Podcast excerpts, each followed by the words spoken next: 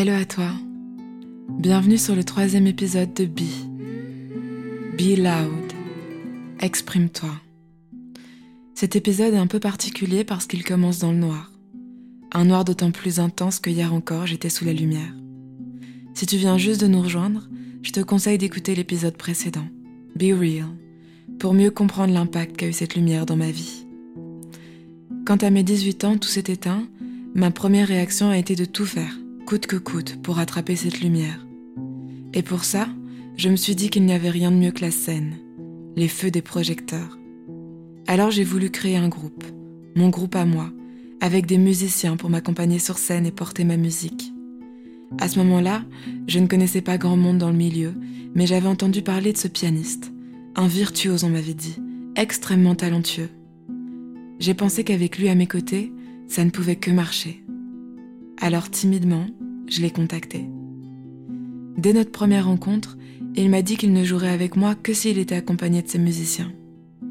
Sur le moment, j'ai été bouche bée, tellement impressionnée par le simple fait qu'ils veulent bien jouer avec moi. C'est vrai, j'aurais aimé avoir mon mot à dire sur la composition de mon groupe, mais je me suis dit qu'il savait mieux que moi ce qu'il fallait faire. Après tout, c'était lui le super musicien. Rapidement, j'ai trouvé une petite salle de répétition qui me coûtait pas trop cher, et on a commencé à se voir plusieurs fois par semaine. J'étais tellement heureuse, heureuse à l'idée de créer mon propre projet, que j'ai pas voulu voir les premiers signaux d'alerte. Mais au fond, j'ai vite ressenti que quelque chose n'allait pas. Pendant les répétitions, je me sentais mal à l'aise, pas à ma place. J'avais encore cette impression de déranger, d'être de trop. Ce pianiste si talentueux ne m'accordait aucune attention, et ses musiciens ne communiquaient qu'avec lui. Il s'est rapidement autoproclamé chef de groupe et a commencé à décider de tout, des arrangements de mes morceaux à la structure, au rythme. Et lorsque j'essayais de donner mon avis, c'est lui qui estimait si oui ou non il était bon de m'écouter. Moi qui voulais monter mon propre groupe, je me suis en fait retrouvée à regarder pendant des heures des musiciens jouer et s'amuser entre eux. Et comme à ce moment-là, ils communiquaient dans un jargon musical que je ne maîtrisais pas encore, c'était impossible pour moi de rebondir ou d'interagir dans la discussion. J'ai donc décidé de me taire et de laisser faire, me répétant encore une fois qu'ils savaient mieux que moi ce qui était bon de faire, que c'étaient eux les professionnels. Au fur et à mesure des mois qui passaient, j'étais de plus en plus mise à l'écart, au point où fréquemment, sentant mes larmes monter, je m'éclipsais dans le couloir tétanisé à l'idée de parler, car la simple idée qu'en m'exprimant il me laisse tomber et me laisse seul suffisait à me clouer sur place. Alors autant me taire, quitte à être mal accompagné. Et quand la situation me devenait trop lourde à porter, je me disais simplement que j'avais beaucoup de chance de les avoir, eux, ces musiciens si professionnels qui m'accordaient de leur temps précieux. Au fond, c'est vrai, je faisais juste un caprice. Alors pendant presque un an, j'ai continué à faire bonne figure, en essayant de trouver tous les moyens possibles pour m'intégrer, pour montrer ma bonne volonté, en espérant avoir de leur part un peu de considération. Et puis un jour, on m'a annoncé que j'allais faire un super concert, dans un lieu prestigieux, et pour l'occasion, on me prêtait un grand gîte dans la montagne, huit chambres, pour tout le week-end. Le gîte était magnifique, grand, bien situé, je me suis dit que c'était l'occasion rêvée pour passer du temps de qualité ensemble et nouer une vraie complicité au sein du groupe. C'est donc heureuse et remplie d'une nouvelle énergie que j'ai envoyé un message à chacun des membres pour leur annoncer la nouvelle et savoir si ça leur plairait de passer ce temps ensemble. Un jour. Deux. Trois. Pas de réponse. Et la réponse ne viendra jamais. C'est à ce moment-là que j'ai décidé de briser le silence. Ce long, et pesant silence qui durait depuis presque un an. Tout ce temps à rester muette, à taire mes émotions par peur d'être seule, par peur d'être abandonnée. Et pour ne jamais ressentir cela, j'ai préféré me taire. Mais à force de nier l'évidence, je me suis retrouvée nez à nez avec elle, et elle me devenait insupportable. Après une énième répétition, j'ai pris mon courage à deux mains, et j'ai confronté le leader du groupe. Avec hésitation, je lui ai dit Écoute, c'est peut-être moi, mais j'ai l'impression que tu n'aimes pas jouer avec moi, que tu n'as pas de plaisir à partager ma musique. En lui disant ces mots, j'avais encore un vague espoir de créer un électrochoc et qu'à ce moment-là, je me rende compte que rien de ce que je ressentais n'était vrai, que je m'étais fait une montagne de rien. Mais là, soudain, il l'a dit.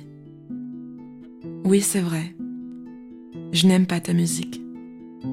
Ce n'est pas le style de musique qui me plaît. Et si je suis là aujourd'hui avec toi, c'est uniquement pour l'aspect financier, pour le paiement après les concerts.